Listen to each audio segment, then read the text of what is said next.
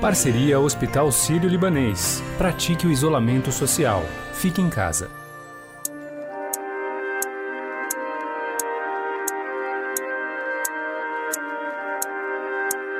Com o aumento do número de casos de pessoas infectadas pelo novo coronavírus, as dúvidas sobre a doença e até sobre as decisões tomadas pelos governantes são comuns neste período. A enxurrada de informações sobre a Covid-19 pode aumentar a ansiedade por causa do pouco que se sabe ainda sobre este inimigo invisível. Neste momento, nada como recorrer às análises de especialistas, como médicos e cientistas. É o caso do biólogo e colunista do Estadão, Fernando Rainá. Ele é o nosso entrevistado de hoje aqui do podcast. Em conversa registrada pelos apresentadores Raíssen Abac e Carolina Ercolim, Rainá fala sobre diversos aspectos da doença, do tratamento ao avanço da pandemia.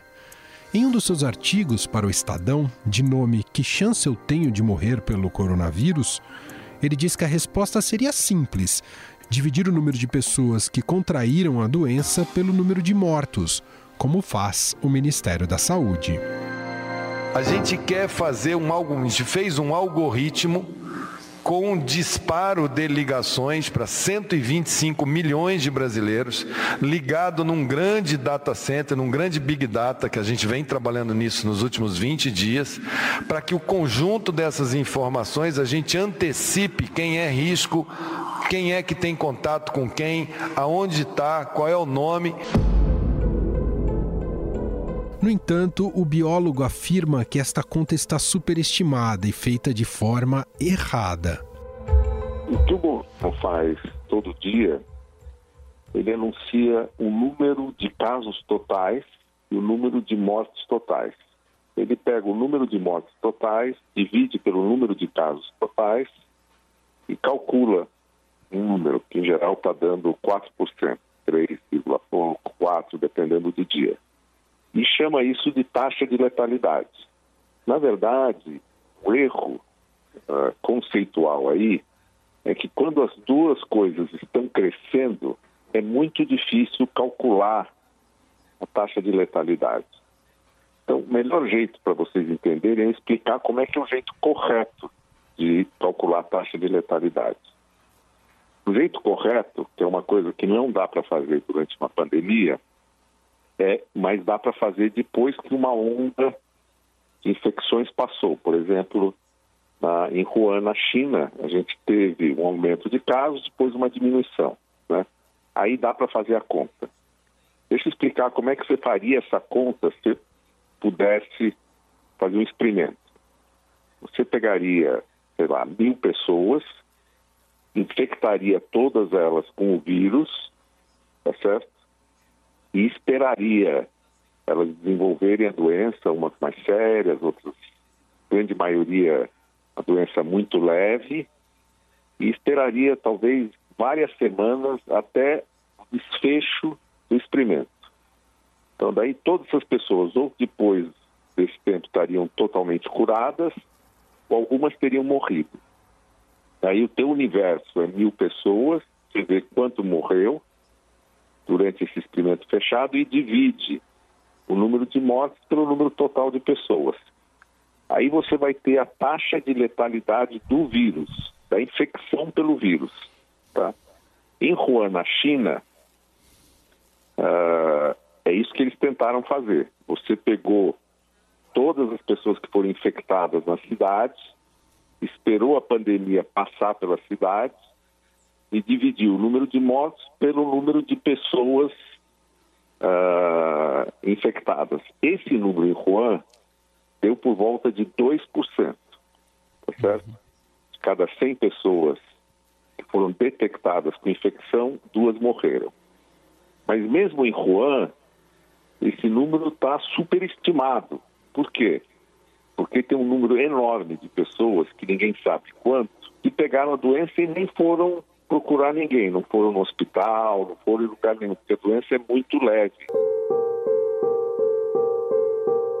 Em outro importante artigo de nome Foi descoberto um possível tratamento, o biólogo Fernando Rainá fala do grande arsenal de medicamentos já existentes que podem ser testados em pacientes com coronavírus, tema muito presente nas coletivas do ministro da Saúde, Luiz Henrique Mandetta. Então, a cloroquina, nós já monitorávamos isso desde a primeira produção que tivemos lá atrás, o primeiro paper, ainda no mês de fevereiro. E havia indícios. E continuamos como indícios. São poucos pacientes tratados, não sabemos se o medicamento foi decisivo ou não para o caso, precisa ser feito em maior escala. Fernando Rainá lembra que, no caso da hidroxicloroquina, os estudos realizados até agora são muito pequenos, mas que, se confirmarem sua eficácia, é uma grande arma contra o coronavírus. O que existe de publicado na literatura científica são dois estudos sobre uh, cloroquina, né? Um feito pelos franceses, que foi feito muito às pressas, e foi publicado exatamente porque ele teve resultados aparentemente bons, mas é uma amostragem muito pequena. E depois teve um outro estudo feito na China, que também mostrou um, uma melhora nos casos, mas também é um estudo muito pequeno. Né? Então, o que está acontecendo é que em vários hospitais eles estão fazendo esses estudos. Você vai dando para alguns pacientes, vai vendo se melhora, compara com os pacientes que você não deu e vai acumulando casos e acumulando uma certa experiência. Esses dados todos que estão sendo acumulados em tempo real, agora em Nova York, em vários lugares do mundo, na Europa, aqui no Brasil, eles ainda não foram compilados e agregados, entendeu? Então, enquanto isso não for feito, você tem uma impressão entendeu? Os médicos que estão trabalhando no front, lá trocando eles podem ter uma impressão, olha, eu acho que melhora. Não, o outro acha que talvez não melhore tanto. Mas enquanto isso tudo não for compilado, não vai dar para saber. O problema numa pandemia é que você não pode uh, ficar esperando isso. Porque a pandemia tem, sei lá, três meses, agora quatro meses, e esses estudos levam muito mais tempo para fazer. E os médicos têm normalmente a liberdade de receitar coisas fora da recomendação clássica. Isso é uma liberdade que todo médico tem. Agora, se você achar que no teu paciente específico você deve usar uma outra coisa que não foi a recomendada, o médico tem essa liberdade. Mas nós ainda estamos num momento que a gente não tem certeza que funciona. O que é importante dizer é o seguinte: se funcionasse super bem, assim, você deu, o cara sarou, já daria para saber, entendeu? É, o fato de a gente não ter ainda uma coisa clara quer dizer que talvez ele melhore, mas não deve ser uma que a gente chama em medicina uma bala de prata, entendeu? Um próximo que vai resolver um problema. Daqui a pouco, em 20 segundos, a gente segue ouvindo o biólogo e colunista do Estadão, Fernando Rainá. Ele ainda vai falar sobre a imunização natural, isolamento social e flexibilização desse distanciamento. Ah, e não se esqueça, no final do podcast temos o imperdível quadro Fique em Casa, com a apresentação da Renata Cafardo. Já já eu volto. Em tempos de Covid-19, vamos ser responsáveis, praticando isolamento social e não disseminando notícias de fontes desconhecidas. O Hospital Sírio-Libanês tem uma página especial com informações sempre atualizadas. Acesse hsl.org.br/coronavírus.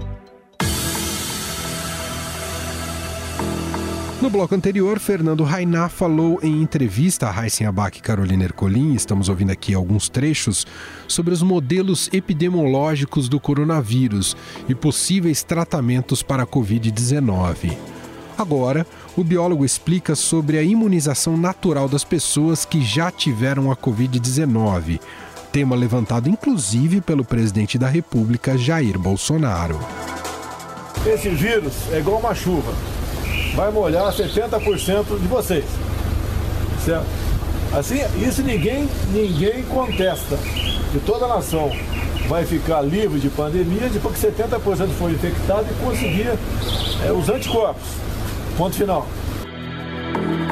Quando você tem um vírus novo que chega numa população, como é o caso do coronavírus na, na, na população brasileira, no mundo inteiro, esse vírus vai pulando de uma pessoa em pessoa. Uma pessoa infecta outra, outra infecta outra.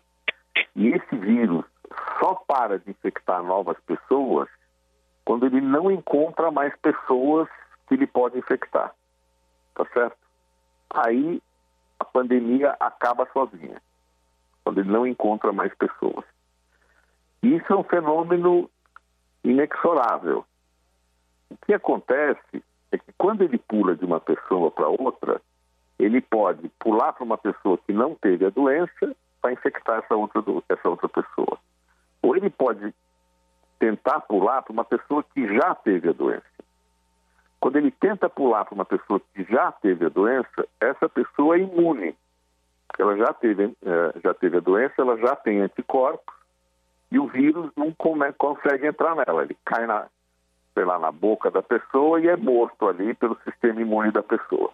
Uh, então, uh, a Angela Merkel foi a primeira chefe de Estado, ela é uma cientista de formação, tal, ela falou, olha, mais cedo ou mais tarde, 70% da população alemã vai ser infectada, tá certo? Isso causou uma polêmica enorme e tal. Agora, qual o outro jeito de você não deixar o vírus pular de uma pessoa para outra? Você fazer o isolamento. Ou seja, o processo fica muito mais lento quando a gente faz o isolamento uh, clássico, todo mundo fica dentro de casa, como a gente está vivendo. É mais do, difícil do vírus pular. O que, que acontece nesse momento? O espalhamento do vírus fica mais lento. Ele vai acabar atingindo 70%, 80% das pessoas se não tiver uma vacina, mas ao longo de um tempo muito longo. Qual a vantagem do tempo longo? A vantagem do tempo longo é que não sobrecarrega os hospitais, entendeu? Você consegue tratar bem de todos os doentes. Isso diminui muito a mortalidade se você conseguir tratar bem de todos os doentes. Esse assunto que foi tocado por Fernando Rainá está presente no artigo Rascunho de Estratégia, em que defende que a única medida capaz de amenizar esse colapso é o isolamento social, como informa o Ministério da Saúde. Eu não tenho dúvida que as medidas de distanciamento social são fundamentais para que o sistema de saúde se organize. Agora, fazer uma transição direta, sem termos os condicionantes de saúde, quais são? Equipamentos de proteção individual, como você mesmo está usando, termos respiradores mecânicos e termos testes laboratoriais e leitos em quantitativo suficiente, é, é temerário. Segundo o biólogo, o isolamento espalha o número de casos da Covid-19 ao longo do tempo, diminuindo a sobrecarga no sistema de saúde e o número total de mortes. O que é importante depois desse tempo? A gente saber, ou o governo saber, quais, qual a fração das pessoas numa população que já está imune ao vírus. Quando essa fração for alta, por volta de 70%, 80%, você pode acabar o isolamento.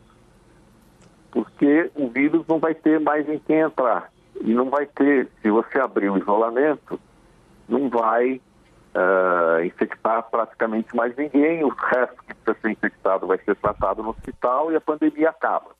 Então, esse é um, um, um, um modelo de como essas pandemias acabam. Qual o problema de sair do isolamento antes? Se você está no isolamento e você só tem, tem um monte de casos tal, mas na população em geral só tem, por exemplo, 2% das pessoas que já foram infectadas pelo vírus e são imunes. Isso quer dizer que 98% ainda são suscetíveis ao vírus. Aí você abre o isolamento. Vírus rapidamente se espalha nesses, 80, nesses 98%, você vai ter um segundo pico, vai ter um terceiro pico. Entendeu? Então é muito importante uh, você monitorar a imunidade de rebanho, que a gente chama. Ou seja, a porcentagem das pessoas que já foram infectadas. E, idealmente, saber individualmente quem são as pessoas infectadas. Você pega aqui o chefe, Davi Wipe, que é o médico que está coordenando a resposta ao coronavírus aqui em São Paulo. Né? Ele foi infectado. Ficou lá em casa duas semanas, tal. Não sei se foi um caso mais grave ou não, mas não precisou nem ser internado. Bom, hoje ele é um médico imune ao coronavírus. Ele pode ir lá no hospital, sem máscara, sem nada, dar um beijo nos pacientes, falar, oh, como é que você vai? Está melhorando, etc. Então, o que, que os hospitais estão fazendo? Eles estão pegando as pessoas que já foram infectadas e foram curadas e pondo na linha de frente para cuidar dos pacientes. A mesma coisa pode acontecer na sociedade, entendeu? Na medida que as pessoas forem pegando o vírus e se curando, elas já podem sair de isolamento, elas podem ir trabalhar. Mas existe uma outra questão. Como fazer com o fim do isolamento? Fernando Rainá escreveu sobre isso no artigo Fechar é mais fácil que abrir. O biólogo trata das regras de afrouxamento que já estão sendo discutidas pelo Ministério da Saúde. Lembro que a epidemia ela não é igual em todos os estados. Temos localidades que não teria neste momento nenhuma, é, eu diria, indicação sem caso de estar tá fazendo medida de distanciamento social. Essa que é a questão. Fernando Rainá defende que essa abertura seja feita com base em modelos epidemiológicos, além de montar um sistema de teste amplo e robusto para descobrir e acompanhar os focos e pequenos surtos que vão aparecer logo depois dessa abertura. Você sai da quarentena, você começa a liberar a quarentena quando a onda subiu, desceu e está chegando lá embaixo. Aí é a hora que você pode começar a relaxar. Então dá para imaginar que Nova York vai subir, vai chegar no pico e começa a descer. Por exemplo, a Itália já está começando a descer. Eles vão esperar descer, descer, descer. A China, depois que chegou embaixo, ela esperou ainda duas semanas para abrir a quarentena. Então pode ser que em Nova York você esteja no fim da primeira onda, pensando em abrir a quarentena de Nova York, quando começa uma nova onda, por exemplo, em Los Angeles, ou São Francisco, ou sei lá, algum outro lugar. Provavelmente no Brasil vai ser uma coisa mais ou menos desse jeito, entendeu? A gente tem algumas cidades que estão tendo a primeira onda, aparentemente uma está um pouco na frente da outra, mas tem cidades que ainda não tem caso, entendeu? Uh, se você tivesse um sistema muito sofisticado de testes e uma vigilância sanitária muito bem organizada, você fala, não, a onda está vindo em São Paulo, vamos fechar São Paulo. Mas, por exemplo, não precisamos fechar Campinas ainda. Aí, não, agora começou a chegar em Campinas, fecha Campinas. Mas para isso você teria que ter um número enorme de testes e uma vigilância muito sofisticada. Como você não tem, o mais seguro é fechar o Estado, como foi feito em São Paulo. Entendeu? Você fecha o Estado inteiro e. Porque se você. Qual, qual o problema, na verdade, muito sério? É o seguinte: é...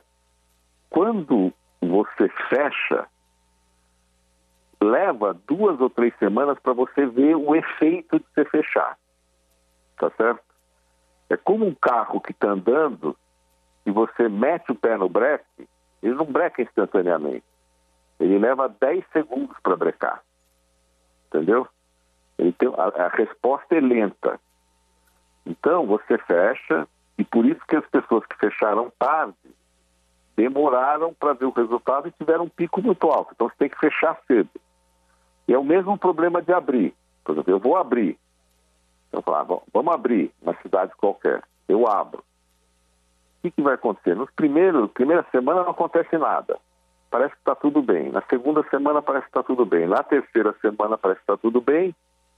No terceiro e no quarto semana começa a aparecer caso loucamente. Parece que começou uma segunda onda.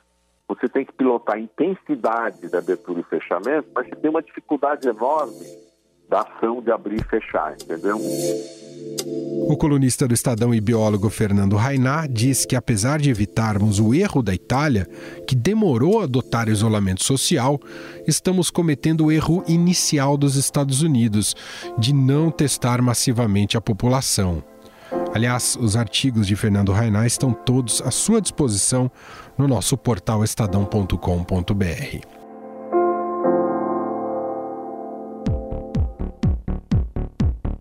E para encerrar este podcast, está chegando ela, Renata Cafardo. Fique em casa com o Estadão, com Renata Cafardo.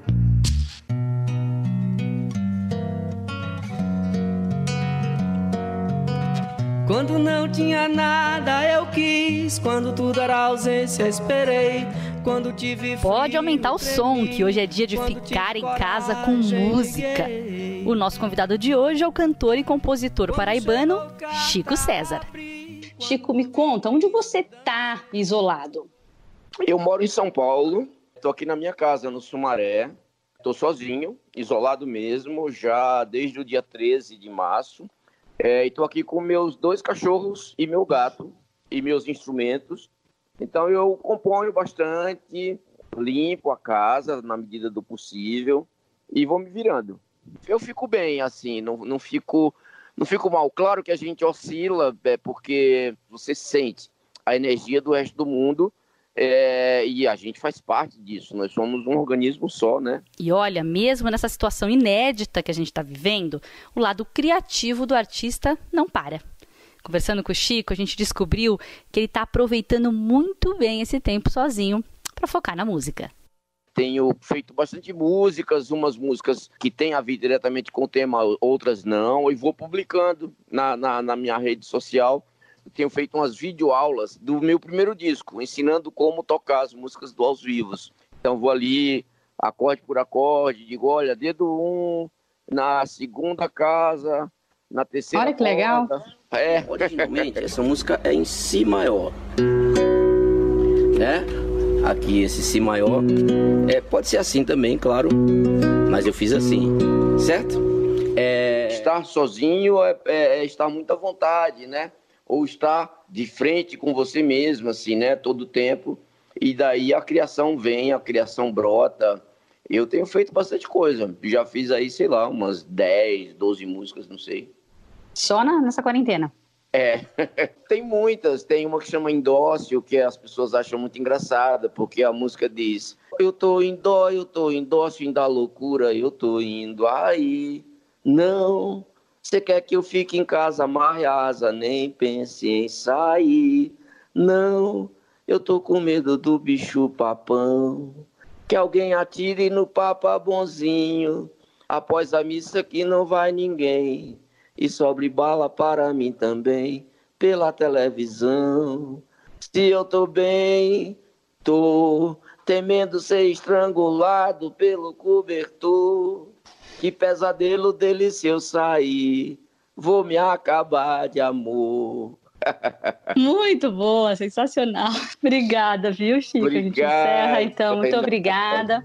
Fique um em beijo, casa aí e um, um e um beijo para você. Um abraço. Tchau. O Estadão Notícias desta sexta-feira vai ficando por aqui. Contou com a apresentação minha, Emanuel Bonfim, participação de Renata Cafardo, produção de Gustavo Lopes e Bárbara Rubira e a montagem é de Nelson Volter. Diretor de jornalismo do Grupo Estado é João Fábio Caminoto. Seu comentário e sugestão você pode mandar para a gente no e-mail podcast@estadão.com. A gente se fala daqui a pouquinho, às 5 horas da tarde, com mais uma edição do podcast Na Quarentena. Até lá!